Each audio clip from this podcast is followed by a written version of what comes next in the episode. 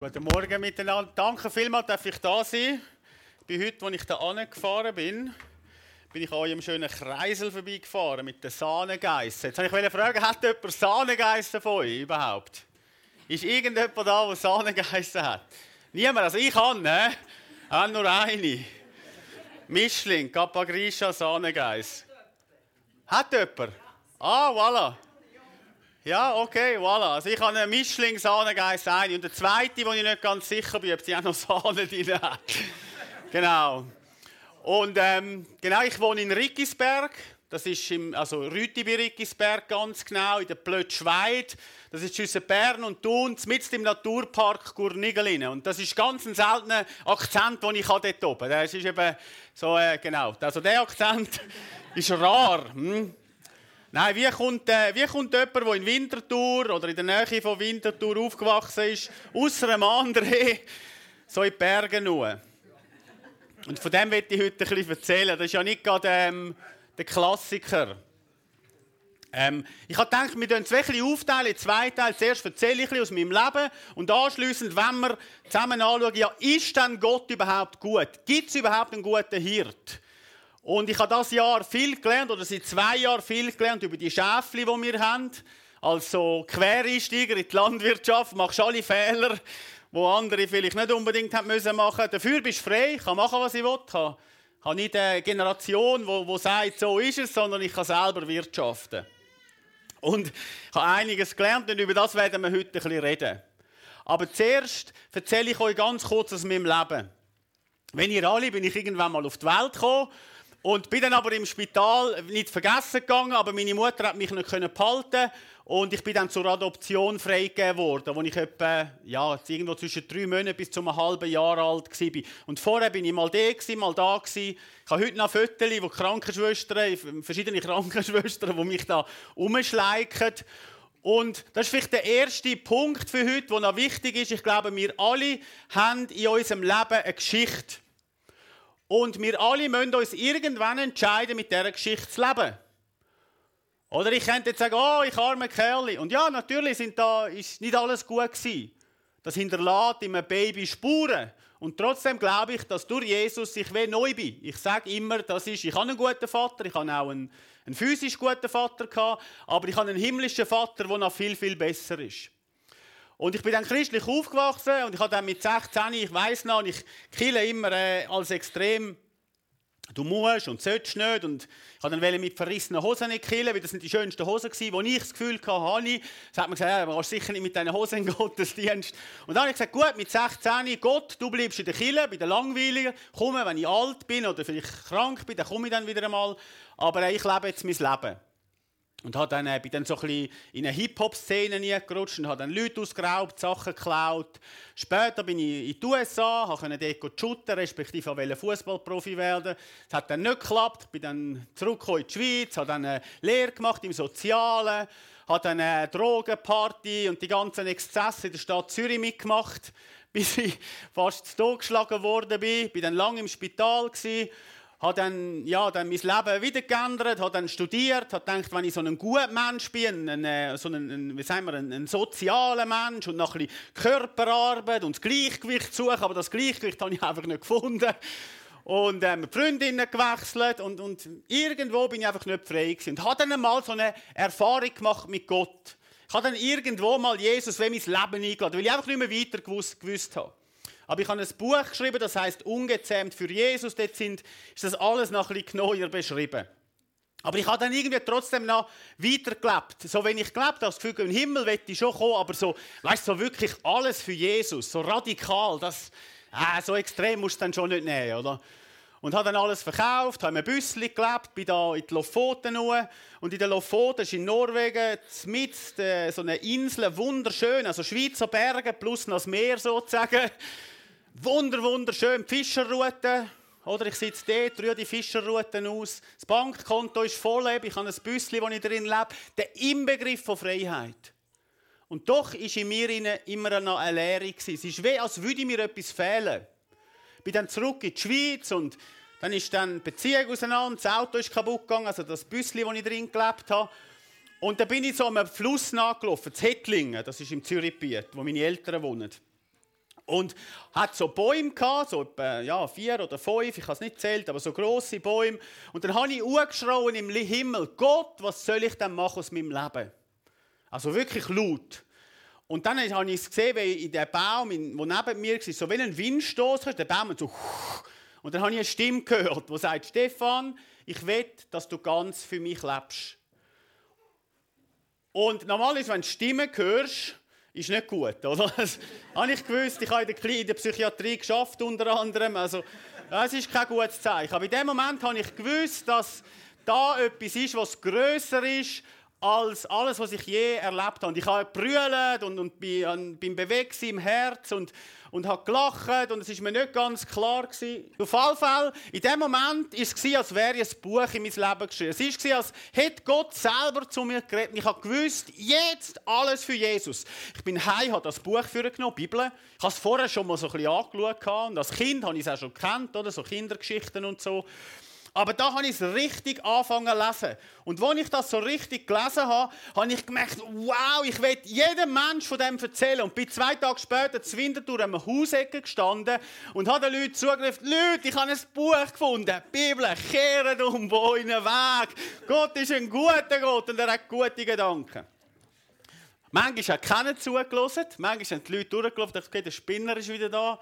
Manchmal haben ganz viele Leute zugelassen. Manchmal war ein riesiger Menschenschuppel um mich herum.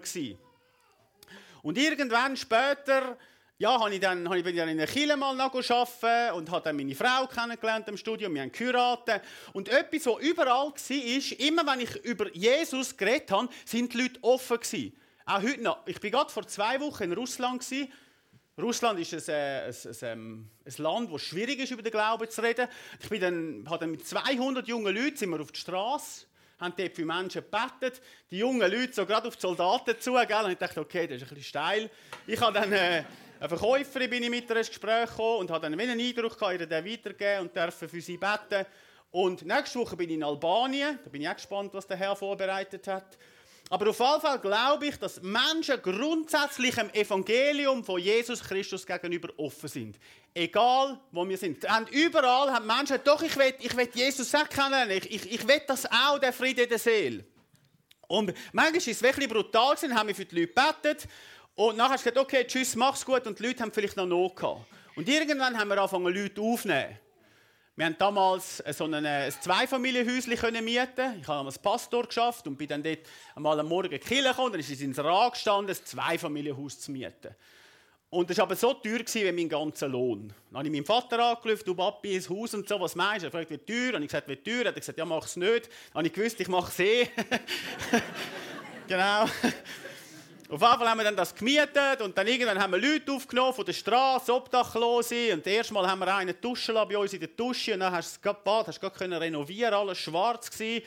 Und irgendwann haben wir das ganze Haus voller Menschen gehabt. Dann haben wir einen Wohnwagen gekauft, den haben wir vor das Haus angestellt. Dort haben wir Südamerikaner gehabt. Oben im Dach haben wir einen Missionar gehabt, der uns zugelaufen ist. Im Heizungskeller hatte ich einen der äh, psychische Probleme hatte.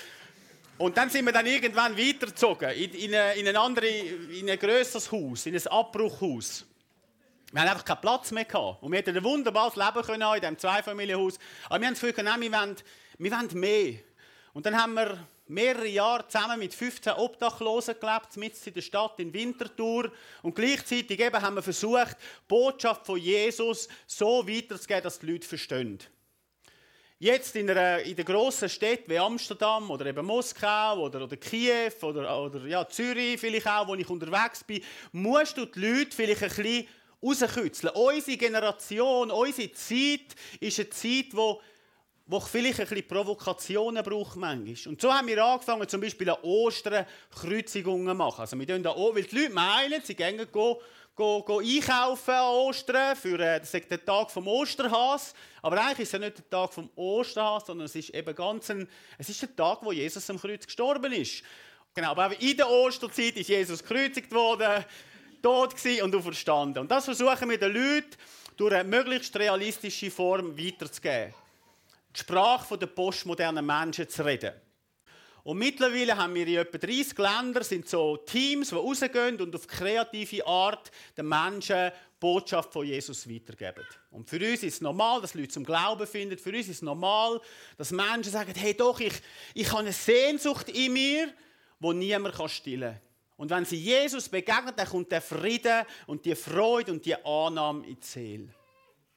Und vor etwa, ja, was ist das, über, ja, ein mehr als drei Jahren, hat eine alte Frau einen Gebetseindruck gehabt. Sie hat das Gefühl gehabt, wir sollen ein altes Bauernhaus in Rüti bei Rickisberg anschauen.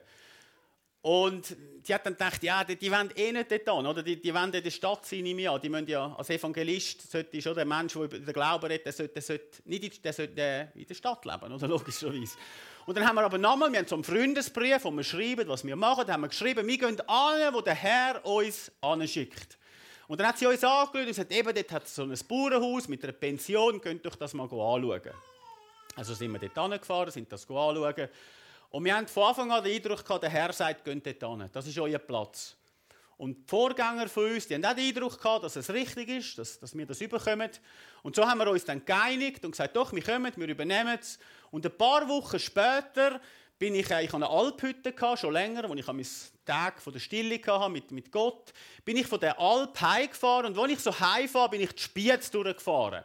Und dann die Spiez hat so mega geklopft, bam, bam, kehr um, geh dort zu dieser Kille, geh einen Kaffee nehmen. Ich mache jetzt sicher keinen Kaffee nehmen. Jetzt bin ich Tag von der Stille, jetzt hättest du die ganze Zeit können reden Jetzt fahre ich, oder? Gefahren bis auf Thun. Und das hat uns noch nie, weißt, wirklich geklopft, kehr um, geh dort. Ich, jetzt, ich habe wirklich nicht mehr anders können. Ich habe gekehrt, bin zurückgefahren, bin dann dort klopfen. Markus Bettler heisst der Pfarrer dort hat er nicht können sagen, dass der Herr mich schickt. So denkt, er denkt, er spinnt, oder? Ich dachte, ja, hallo, ich bin der Stefan, kann ich mal deine Kille anschauen? Ich sagte, ja, ich habe die von dir auch schon gehört und so, ich glaube auch schon gesehen. Und auf jeden Fall haben wir dann zusammen einen Kaffee genommen und dann hat er gesagt, ja, wo ziehst denn du an? Und ich eben gesagt, wir ziehen hier in Blödschwein, du, Rüti bei Rickisberg. Und dann sagt er, komm mal mit. Und dann sind wir da oben in den Keller und dann hat er das Buch rausgesucht. Und in diesem Buch ist die Geschichte von der Bewegung Plus beschrieben. Also da sind ihr auch Teil davon. Und in dem Haus, wo wir jetzt wohnen, ist vor 80 Jahren Bewegung Plus gegründet worden. Das habe ich nicht gewusst, aber ich habe auch gewusst, okay, es ist gut, gehen wir dort hin. Damals ist so ein alter Pfarrer, der hat man früh pensioniert, weil er allen auf den Wecker gegangen ist, weil er Jesus wirklich lieb gehabt, weißt und predigt hat das Evangelium. Der, und hat man den dort da, der hat dort oben Konferenzen, respektive hat dort oben Konferenzen gemacht und da sind Leute geheilt worden und Tiere sind geheilt worden. Und aus dem heraus ist nachher Bewegung Plus entstanden. Und dort leben wir jetzt zusammen mit äh, Menschen in Not. Wir nehmen einfach Leute auf, die uns anrufen und sagen, ich habe Not, sechs psychisch krank, sechs ähm, belastet von Geistern. Ich glaube, es es gibt Sachen, die sind nicht von dieser Welt. Es gibt eine übernatürliche Welt. Wir müssen viel mehr in dem leben. Das ist auch nicht gegen die Wissenschaft, sondern es ist eine Ergänzung. Dann äh, haben wir Gäste, Leute, die müde sind, Leute, die als Touristen kommen. Und eben den Bauernhof. Für die, die auch bauern, wir haben den 0,35 Sack, wir haben vor allem Schaf. Also klein, für die, die wissen, um was das geht. Das ist nicht gerade ein riesen Bauernhof, aber äh, genau, muss halt trotzdem einen Haufen zu tun, gibt es trotzdem. Wir haben Wollschwein, wir haben Schaf, wo wir zur Fleischproduktion brauchen. Dann haben wir Kräuter, die wir produzieren, einen grossen Garten, wo wir Biogemüse herstellen, respektive zur Eigenversorgung. Und eben noch fünf Geissen, unter anderem ein Sahnegeiss. genau, wieso ich die habe, weiss ich auch nicht. Aber, äh, naja. Eine weiss, habe mir den Nachbar angeschaut und gesagt, ja, Stefan, Weißt meine Tochter hat da, ich will jetzt die schlachten, aber sie sagt, ja, das arme Tier, ich, für 50 Stutz kannst du sie haben. Und ich dachte, ja gut, wenn, wenn du Menschen in Not aufnimmst, solltest du vielleicht auch die armen Geist in Not aufnehmen. Und jetzt ist die so bei uns. Genau. Und unsere Vision oder meine Vision von unserem ganzen Ministry 6, dass wir irgendwo in der Welt umreisen und du verrückte Aktionen auf den Glauben aufmerksam machen oder in Ländern sind, wo Christen verfolgt werden oder ob ich auf meinem Bauernhof bin oder ob ich mit Leuten zusammenlebe, die Probleme haben. In all dem glaube ich, dass die Apostelgeschichte heute noch Realität ist. Das ist mein Antrieb für mein Leben. Ich glaube, dass das, was da innen steht in diesem Buch, heute noch Gültigkeit hat. Und wenn ich an mich rundherum schaue, was für Schrott die Leute sonst glauben, dann erstaunt es mich immer wieder, wenn wir so auf Understatement machen. Oder schau mal, was für, was für komische Sachen Menschen glauben. Es gibt Leute, die glauben, die Erde ist eine Scheibe. Es gibt ganz viele Leute, die glauben an Alien. Es gibt so viele schräge Sachen. Und wir haben doch die Botschaft der Bibel. Wir haben etwas, was so viel Wahrheit drin hat, wo auch so, so viel Wissenschaft, so viele Sachen kommen raus, die wahr sind, wo man vielleicht noch nicht gedacht hat früher respektive die Wissenschaft immer wieder gesagt hat, das gibt es nicht und mittlerweile weiß man, das ist Realität. Der Kyros, der König hat es nie gegeben, jetzt hat man herausgefunden, der Kyros gibt. Man hat herausgefunden, alle Menschen bestehen von einem, von einem Urmännli und Urweibli. Natürlich nennen wir das Adam und Eva, aber mittlerweile in der Bibel gibt so viele Sachen, die uns sagen, hey, das Buch, das hat Recht. Und darum glaube ich daran, sollen wir überzeugt, mit Liebe und mit Wahrheit an dieser Botschaft festheben. Und weißt du, was schön ist, wenn ich, wenn ich in diesen grossen Städten bin, mit all diesen Menschen, und, und dann denke ich, oh, dann bist du fast, fühlst dich fast ein bisschen verloren als Christ. Und nachher, wenn ich wieder in so Regionen wie da darf, predigen, dann weiß ich, das Evangelium wird nicht untergehen. Ich glaube, in diesen Tälern, also im Töstal, wo ich aufgewachsen bin, oder in der Nähe, oder Frutiger Tal oder Simmental, das sind Täler, wo seit vielen hundert Jahren Menschen treu zu Jesus stehen. Egal, was rundherum ist, egal, wie fest jetzt das liberale Windli äh, blaset, wir werden standhaft bleiben. Da bin ich fest davon überzogen. Und darum ist es mir eine Ehre, da zu sein. Erstens in der Bewegung Plus, weil wir ja zusammen eine Geschichte haben. Jedes Mal, wenn ich in der Stube hocke, irgendwie, oder? Oder im Esssaal. Genau. Und auch eben zu wissen, dass es da in diesen Tälern eine ganz, ganz tief verwurzelte Geschichte von, von, von Leuten gibt, die Jesus nachfolgen, oder? Und ihr seid eigentlich die, die mich immer wieder aufrichten. Wenn ich irgendwo bin in der Welt, weiß ich, so leicht lassen sich die Wurzeln nicht ausreißen. Und heute habe ich gedacht, ich werde mit euch, jetzt kommen wir so ein bisschen zum zweiten Teil, zu der Predigt. Weißt auch wenn du schon an Jesus glaubst, gibt es vielleicht gewisse Sachen, die einem herausfordern. Nämlich, wie ist das Wesen Gottes? Wie ist denn der Vater im Himmel? Ist er wirklich gut? Oder ist er doch nicht strafend? Oder ist er beides? Ich lese aus Lukas 15. Hä? Welcher Mensch ist unter euch, der 100 Schafe hat? Ich habe weniger. Und wenn er eins von ihnen verliert, nicht die 99 in der Wüste lässt und geht dem Verlorenen nach, bis er es findet. Und wenn er es gefunden hat, so legt er sich auf die Schultern voller Freude. Und wenn er heimkommt, ruft er seine Nachbarn und Freunde und spricht zu ihnen. Freut euch mit mir, denn ich habe mein Schaf gefunden, das verloren war. Ich sage euch, so wird auch Freude im Himmel sein über einen Sünder, der Buße tut, mehr als über 99 Gerechte, die der Buße nicht bedürfen. Jetzt als Schweizer, wenn wir das zuerst mal mathematisch anschauen. Wir haben 100 Schafe, eins geht weg. Und jetzt könnte man das ja einfach durchstreichen, oder? das kriegst halt nicht mehr auf die Direktzahlung oder es geht nicht in die Metzg. Das könnte man eigentlich abschreiben, sagt man dem, oder? Aber der Hirt, der ist anders, der sucht das eine Schaf. Meint Jesus damit, dass wir als Chile von 100% Finanzen und Ressourcen und, und Energie 99 sollen investieren, um die Verlorenen zu suchen? Weil das ist eigentlich die Aussage. Ich glaube, dass das nicht die Hauptaussage ist. Aber es ist vielleicht etwas, zum darüber nachdenken. Wie viel von meiner Energie, die du als Gläubiger in Gottes Reich ist, ist für die Menschen, die Jesus nicht kennen. Weil der Hirt lässt 99 zurück und investiert sein ganzes Leben, riskiert eigentlich alles für das eine Schaf. Das fragt, warum? Warum lässt er das Schaf nicht einfach sein? Wo wir ganz frisch auf den Berg gezogen sind und die ersten Schafe gekauft haben, ist so gleich der Nachbar gekommen und hat gewettert über den Wolf und den Luchs. Und nicht einfach eine Minute, sondern es war eine Tirade von wie schlimm und wie böse der Luchs und der Fuchs jetzt ist. ich bin dort zugezogen und der, Fuchs und der, äh, der Luchs und der Fuchs und der, der Wolf sind ja schon da gewesen.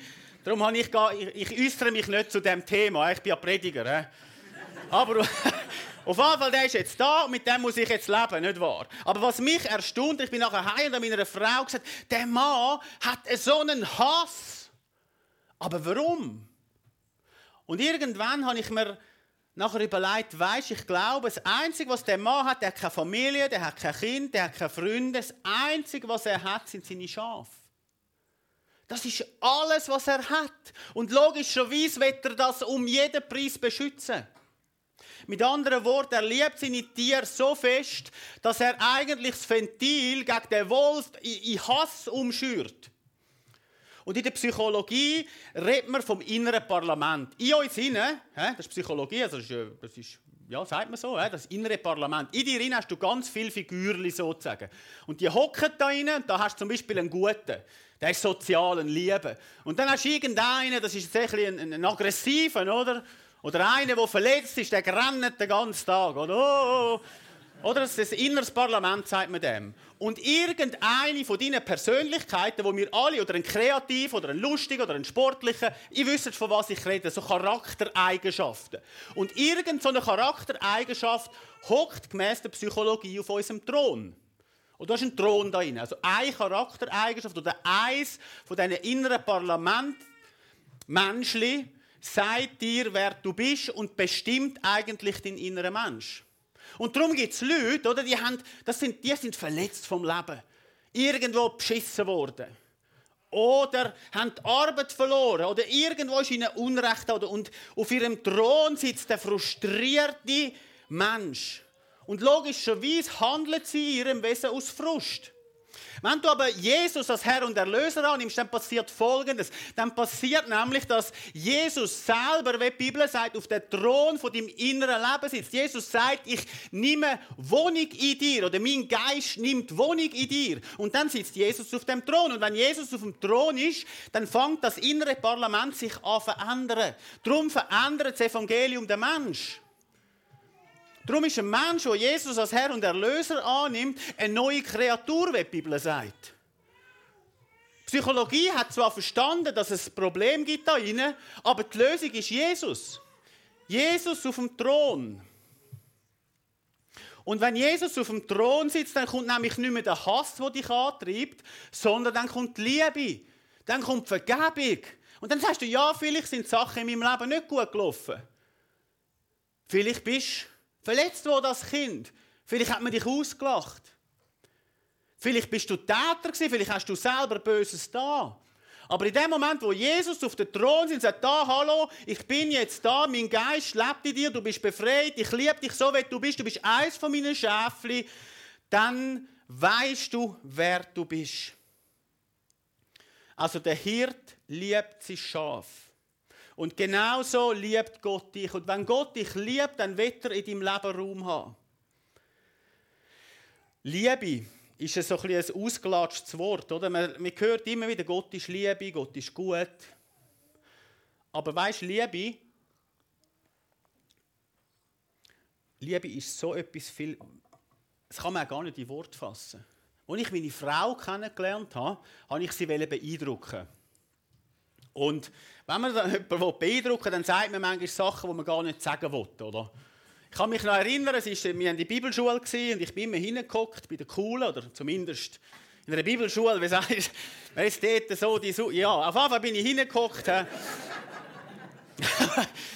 und sie kommt die mit roten Bäckchen. Und ich gesagt, ah, schön, du, das gefällt mir, das schöne rote Bäckchen. Weißt du, was das heisst? Und sie sagt, nein, was heisst es? Ich gesagt, das heisst, du bist gebärfreudig.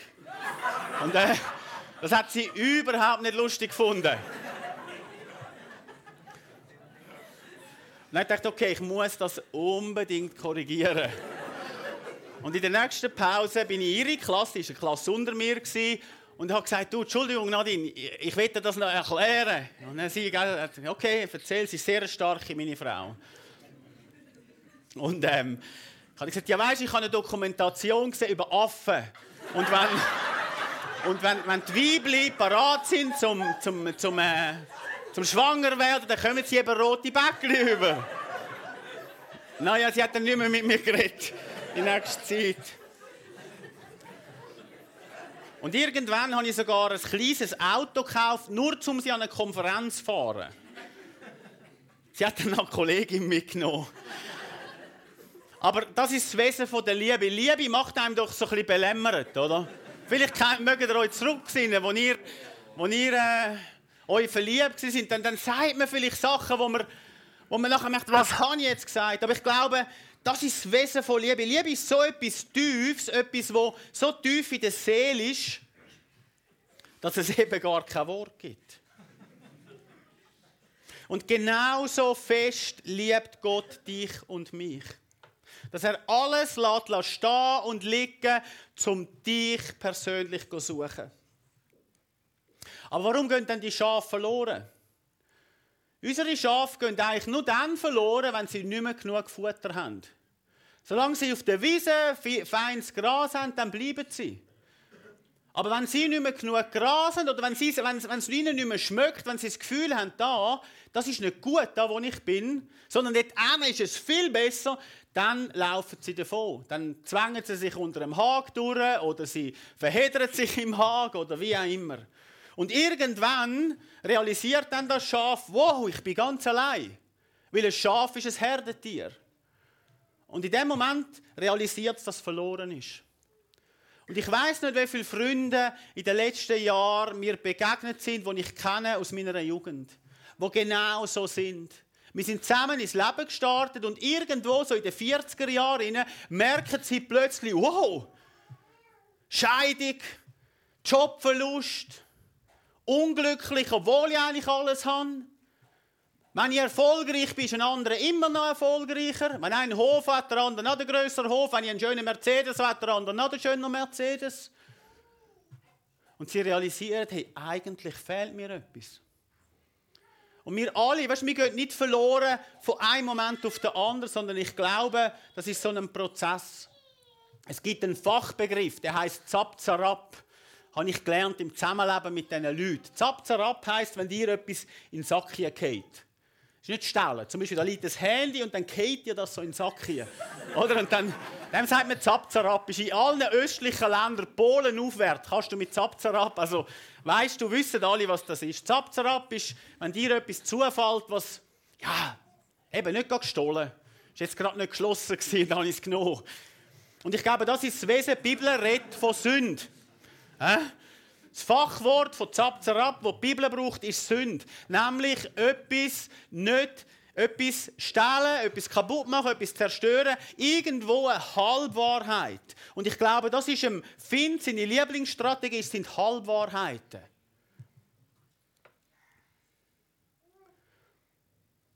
Aber die Frage ist, wieso laufen die Menschen davon?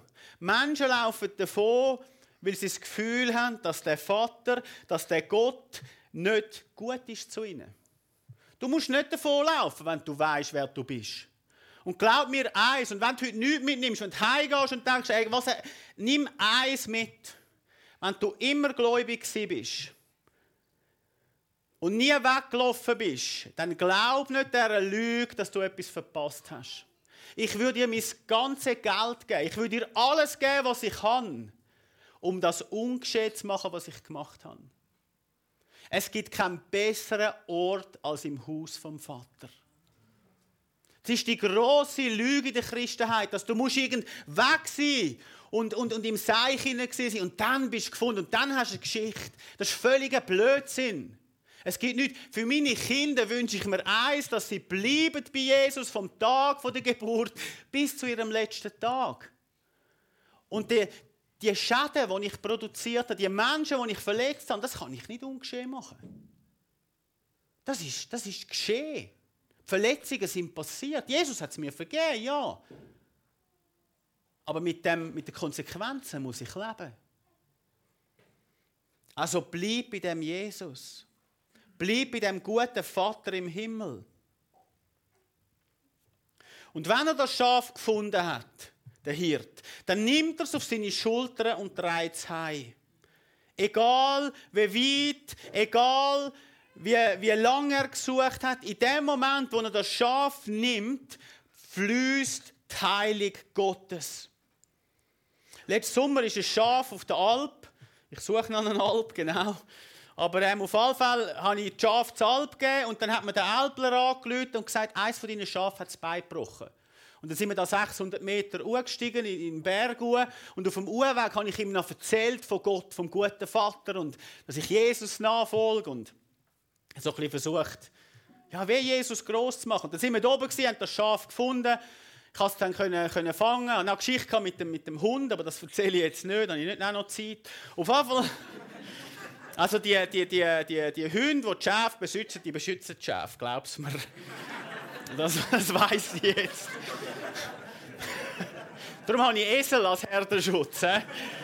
Okay, auf Fall habe ich das Schaf gefunden, hatten das auf meine... Und in dem Moment, wo ich es am Boden gelegt habe, wird das Tier ganz ruhig. Das ist lustig. Wenn du so ein Tier am Boden legst, dann gibt das weh auf. Es, es, es wird ganz, ganz ruhig. die Atmung wird flach. Die Muskeln entspannen sich. Und eigentlich ist wie so ein Frieden, kommt dann auf das Tier, wenn, wenn ein Tier sich weh aufgibt. Ich habe das Schaf aufgeladen auf meine Schulter, bin dann runtergelaufen Richtung Tal und etwa nach fünf Minuten, zehn Minuten oder im Gröll mit dem schweren Schaf, was, was ja, das ist nicht mehr, ist, ist, ich weiß nicht, 30, 40 Kilo gewesen, kannst nicht richtig heben, ist in mir so, bin ich richtig wütig geworden. Zuerst habe ich es abgeschluckt, aber irgendwann hat es mich vertatscht. Dann habe ich gesagt, wenn ich eine Pistole hätte, würde ich das Tier jetzt gerade verschiessen. Und der Hirt schaut mich dann so an, weißt du? Uhrweg, Jesus, Abweg, hä? Mm. Gott ist anders. Gott gibt dich nicht auf. Gott hat Geduld und schleicht dich Tag für Tag durch den Alltag. Mir ist das wie ein Stich ins Herz da. Gott liebt mich und er treibt mich jeden Tag. Und er hat nicht nach fünf Minuten sagt also das ist jetzt ein Ecklige sondern er treibt uns heim. Und eine Begegnung Gottes, eine Begegnung mit dem Vater im Himmel kann ein Leben auf den Kopf stellen. Ich erinnere mich an den Mann, der zu uns ins Haus kam. Wir haben damals gerade äh, zu Nacht gegessen und wollten ein Abendmahl nehmen. Der ist aus einem muslimischen Land gekommen. Den gehe ich nächste, nächste Woche besuchen. Und er hat gesagt, ich suche die Religion vom Frieden. War aber Moslem. Und wir haben gerade das Abendmahl nehmen. Und ich habe gewusst, dass ich ihm das Abendmahl nicht geben kann. Und ich habe dann überlegt, was soll ich machen? Jetzt muss ich irgendeinen guten Weg finden, gastfreundlich sein. Das Abendmahl ist auch mir klar. Ich kann einen Moslem nicht nehmen. Und dann habe ich gedacht, Herr, was soll ich machen? Betet. Und dann sagt Gott, wer oder der Heilige Geist, frage ihn, ob Jesus als Herr und Erlöser will annehmen. Dann frage ich, dachte okay, ist ein bisschen steil. He? Dann sagt Entschuldigung, darf ich dir eine Frage stellen? Möchtest du Jesus als Herr und Erlöser annehmen? Sagt er, natürlich, sucht die Religion vom Frieden. Gut, wir haben gebetet, Jesus Herr und Erlöser angenommen, wir haben das Abendmahl zusammengenommen, er ist schlafen gegangen. Am anderen Morgen steht er auf und kommt mit einem riesen Lachen. Und ich frage, hey, was ist mit dir? Wieso, wieso lachst du am Morgen früh schon so? Und dann hat er gesagt, weißt du, als ich 15 war, bin ich heimgekommen von der Schule und ich habe meine Mami und meinen Papi aufgeschlitzt vor dem Haus gefunden, aufgehängt, tot. Ich bin nachher in Krieg, ich habe als Waffenhändler geschafft und ich habe jede Nacht Albträume gehabt. Und das Gebet gestern hat mein Leben verändert.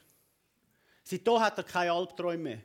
Er ist dann ins Gefängnis in der Schweiz, weil seine muslimischen Freunde ihn äh, abgemeldet haben. Im Gefängnis hat er die Stimme gehört von Gott. Du wirst frei sein, dreimal. Er hat unbedingt Weihnachten feiern als Christ. Sie haben dann irgendwie am 22. Dezember rausgelassen. Ich weiß heute noch nicht wieso. Wir haben zusammen Weihnachten feiern. Und er ist jetzt in Kosovo und lebt dort unten als Missionar. In seiner Familie gibt es Leute, die, ISIS, also die zu, zu, zum IS gehören oder sich dazu erzählen und sagen, wenn ich die Chance habe, schneide ich dir den Kopf ab. Und er sagt, weißt du, schneidest mir gar nichts ab, ohne dass der Herr erlaubt. Und wenn es so ist, dann, dann weiß ich, wo ich angehe. Seine Frau hat sich für Jesus entschieden. Ich bin letztes Jahr runtergeflogen, die Frau taufen. Und mittlerweile reist er in diesen Ländern herum, wo es wirklich schwierig ist. Eine Begegnung kann ein Leben auf den Kopf stellen. Was heißt das für dich? Ich glaube, ein Hirt in der damaligen Zeit ist oftmals wochenlang mit seinen Tieren unterwegs. Heute legen wir am Morgen die Stiefel an und gehen in den Stall und dann ziehen wir es wieder ab. Aber damals hat man die Schuhe angelegt und man ist eigentlich mit diesen Tieren unterwegs gewesen. Und wenn du gläubig bist, dann sagt Jesus dir nämlich auch im Epheser in der Waffenrüstung, du kommst die Schuhe über zum Evangelium verkünden. Mit anderen Worten, du kommst so ein paar Sneakers über. Hä? Und Jesus sagt, das ist für dich. Mit denen darfst du rausgehen und ein Abenteuer erleben. Du darfst das Verlorene suchen, du darfst den Menschen von Jesus erzählen. Und ganz viele Leute nehmen dann und sagen, danke Jesus. Und am Sonntag legen sie es an und gehen in die Kille. Hey, yeah. He? Dann gehen sie wieder heim und stellen die Schuhe wieder an. Es sollte, sollte ja nicht dreckig werden. Entschuldigung, das mache ich. So, voilà. Und am nächsten Sonntag nehmen sie ihn wieder raus und gehen wieder in die Kille. Und schauen mal den Nachbar dort hin, mit der Bierflasche. Das ist einer. Nächsten Sonntag gehen sie wieder in die Kille. Und schau mal diese dort. Schau mal die Frau, die jetzt kommt sie jetzt vom Ausgang heim. Aber nein, ich habe jetzt keine Zeit, ich muss sie killen. Dann gibt es Leute, so wie ich, Pastor, Evangelist, unsere Schuhe sind vielleicht schon ein bisschen runtergelaufen. Sind vielleicht nicht mehr ganz. Weißt du, wir reden über den Glauben, sollten zumindest. Und irgendwann werden wir alle vor Gott stehen und die einen haben so neue Schuhe, die anderen haben leicht abgelaufene Schuhe. Und meine Frage ist, was wird Jesus sagen? Wird Jesus dir sagen, guter Sohn? Oder wird er einfach sagen, hey, wird er vielleicht sogar brüllen, weil du, ich glaube, Jesus will nicht, dass du ihm neue Schuhe zurückbringst. Andere, vielleicht kannst du mir mal meinen Sack geben, ich habe etwas mitgenommen. Jesus sagt nämlich Folgendes. Jesus sagt, wir sollen sein wie Kinder. Immer und immer wieder werdet wie die Kinder, denn ihr ist das Reich Gottes. Und Jesus hat, lasst Kinder zu mir kommen und ich habe etwas mitgenommen von meinen Kindern. Das sind die Schuhe von meinen Kindern. Die legen die am Morgen an und dann gehen sie in den Stall, dann gehen sie in die Schuhe, dann schutten zu unserem Rasen. Und der Schuh ist irgendwann abgelaufen bis aufs letzte Profil. Und ich glaube, wenn Jesus sagt, geht raus und verkündet das Evangelium, dann meint er, wir sollen es mit einer kindlichen Naivität tun. Und ich glaube, gleichzeitig sollen wir es tun mit einer Leidenschaft wie der Hirt. Und ich weiß nicht, wie du oder wie wir vor dem Vater vom Himmel, im Himmel dann stehen. Ich hoffe, dass du jemand bist, der ihm so ein richtiges, abgelatschtes Paar auf Schuhe geben kann. Aber das heisst, du musst die Schuhe anziehen. Am Morgen ziehst du es an. Und sagst, Herr, send mich, egal wo ich heute gehe. Vielleicht kann ich jemandem einen Kaffee zahlen. Vielleicht kann ich jemandem die Hände auflegen und beten. Vielleicht spüre ich, dass da Macht von der Finsternis ist und ich werde dagegen beten. Vielleicht muss ich heute jemandem etwas Gutes tun. Vielleicht muss ich jemandem einen Bibelvers geben. Vielleicht muss ich sogar in die Stade, in der Ecke stehen und predigen.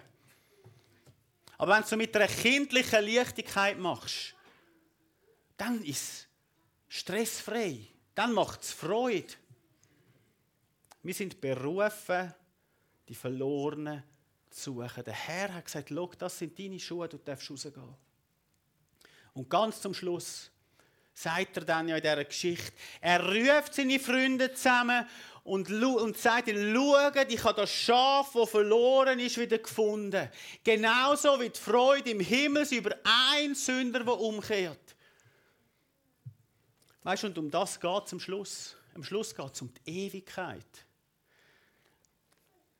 Und die Antwort auf die Ewigkeit findest du in diesem Buch in der Bibel. Darum lies das Buch. Lies es führen und hinter sie. Iss es, sage ich einmal, iss die Bibel. Weil da innen ist die Frage auf die Ewigkeit gegeben, respektive die Antwort. Die Frage gibt er das Leben, die Antwort gibt er Jesus. Und meine Frage heute an dich ist, weißt, glaubst du das wirklich? Glaubst du, dass wenn du stirbst, du in Ewigkeit bei Gott sein wirst? Letzten Sommer bin ich mit dieser Frage konfrontiert worden auf eine unangenehme Art. Wir haben gute Freunde, die haben ein Geburtstagsfest gemacht für ihre sechsjährige Tochter. Und während dem Fest ist ihr zweijähriger Sohn im Pool gefallen. Und man hat ihn rausgefischt, als er blau war. Und man hat ihn dann versucht zu reanimieren. Man hat ihn ins Spital gebracht. Pastoren sind gekommen, haben gebetet und die Hände aufgelegt. Und Man hat geglaubt und man hat gebetet und das Kind ist gestorben. Zweijährig. Ich bin dann in die Berge und habe mir überlegt, ja Herr, wieso lässt du das zu? Und weißt du was, ich, es gibt keine Antwort. Ich kann dir keine Antwort geben. Wieso gewisse Sachen passieren auf dieser Welt, werden wir nicht verstehen, bis wir selber nicht mehr auf dieser Welt sind. Aber was ich 100% sicher bin, dass ich eines Tages bei Gott sein werde. Eines Tages werde ich bei Gott sein, weil ich an Jesus Christus glaube. Nicht, weil ich gut bin. Und wo wir an dieser Beerdigung dann sind von dem Kind, so ein Moment wo ich gerne alle, alle Leute dabei hatte, wo Jesus noch nicht kennen. Das ist, man hat brüllt, es ist so gewesen, als würde ein Kelch umgehen von der Trauer. Man hat zusammen brüllt und gleichzeitig ist nachher ein Kelch umgegangen von der Hoffnung. Es ist so ein Moment gewesen, wo ich, wo du gemerkt hast, dass das, was wir glauben, nicht, nicht einfach nur, nur ein Glimm ist, sondern das ist etwas, wo, wo mega tief ist. Weißt du, und das Kind ist bei Gott. Wir hatten vor zwei Monaten andere Freunde gehabt, die, sie schwanger, sie hat das Kind im Bauch gehabt, das nicht lebensfähig war. Und wir haben gebetet und wir haben geredet und, und sie sagt dann in so einem Nebensatz, weisst, eigentlich ist es ja gut, das Kind wird bei Gott sein, das muss das Elend von dieser Welt gar nicht erleben. Ich meine, wenn du selber Kind hast, dann was willst du darauf sagen? Oder? Aber was ich weiß, ist, dass, dass wenn wir eines Tages sterben, werden wir auch bei Jesus sein, wenn wir, wenn wir an ihn glauben. Und wenn nicht, dann werden wir getrennt sein von Gott, wie die Bibel sagt. Weißt und mit dem schließe ich glaube, die Grundeigenschaft Gottes ist, dass er ein guter Vater ist. Er ist ein guter Hirt. Er meint es primär gut mit den Menschen. Er meint es gut mit dir. Und er sagt, hey, ich liebe dich. Das ist einfach mal meine Grundeigenschaft. Ich liebe dich so, wie du bist. Und dann ist es unsere Entscheidung zu sagen, ja, das nehme ich an. Es ist deine Entscheidung, die Liebe anzunehmen oder abzulehnen. Und wenn du die Liebe angenommen hast, dann sagt der Vater, log und jetzt gebe ich dir ein paar Schuhe. Und mit diesen Schuhen darfst du rausgehen und anderen Menschen von dem erzählen, von dieser Liebe erzählen, die du erfahren hast. Und eines Tages werden wir alle vor dem Vater stehen, wir werden ihm die Schuhe zurückgeben. Und die Frage ist, weißt du, wie, wie nutzen wir die Zeit auf dieser Erde? Wie nutzt du die Zeit auf dieser Erde? Ich bete noch.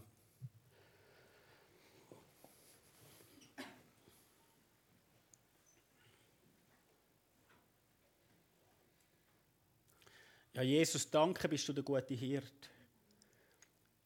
Und danke, liebst du uns Menschen einfach mal grundsätzlich? Liebst du mich einfach einmal? Du sagst einfach, hey, ich kann dich gern.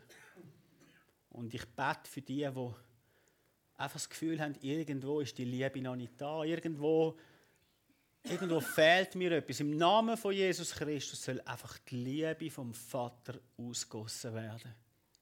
Er liebt dich. So, wie du da sitzt. So, wie du da bist. Und ich bete für die, die vielleicht so ein Sonntagschrist da sein führen. Ich bitte dich, dass du einfach jetzt Mut und Buß und Umkehr ausgüssest, dass wir unser Leben nicht Leben zum sauberen Schuh zurückgeben, sondern dass du den Geist ausgüssest von der Freude, von der Hoffnung, von der Verkündigung, dass wir rausgehen, dass wir mit unseren Nachbarn über dich reden, dass wir am Arbeitsort über dich reden, Jesus. Jesus, ich möchte wie ein Kind, ich möchte mit dieser kindlichen Leichtigkeit dir nachfolgen.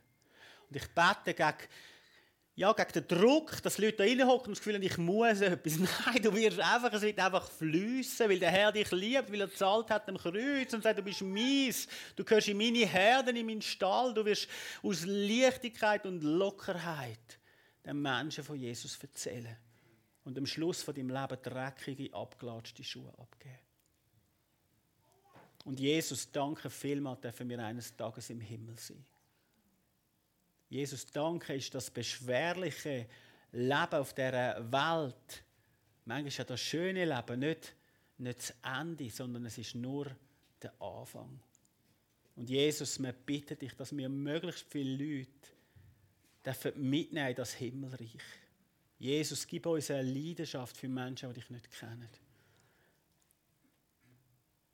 Gib uns ein gebrochenes Herz, wie der Hirt, wo, wo weint über dem Schaf, wo sucht, bis es gefunden hat. Jesus, vergib mir, wenn ich ein kaltes Herz habe. Und schenk mir ein fleischendes Herz, ein weiches Herz. Und Jesus, du darfst einfach auf meinem Thron einmal neu Platz nehmen. Du darfst sitzen und regieren. Dort an, wo du mich sendest, dort an gehe ich. Dort, wo du mich anstellst, dort bleibe ich.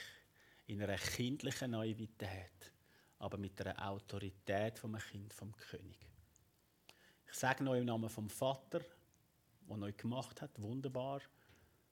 Im Namen vom Sohn Jesus Christus, der unseren Schmutz getragen hat am Kreuz und uns freigesprochen hat, wenn wir an ihn glauben.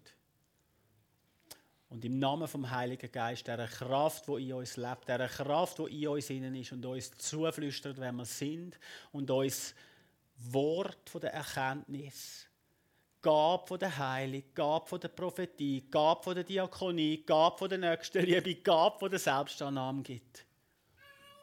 Im Namen vom Vater, im Namen vom Sohn Jesus Christus und im Namen vom Heiligen Geist beten wir. Erweckung im Sahnenland, Herr. Jeden Tag eine mehr.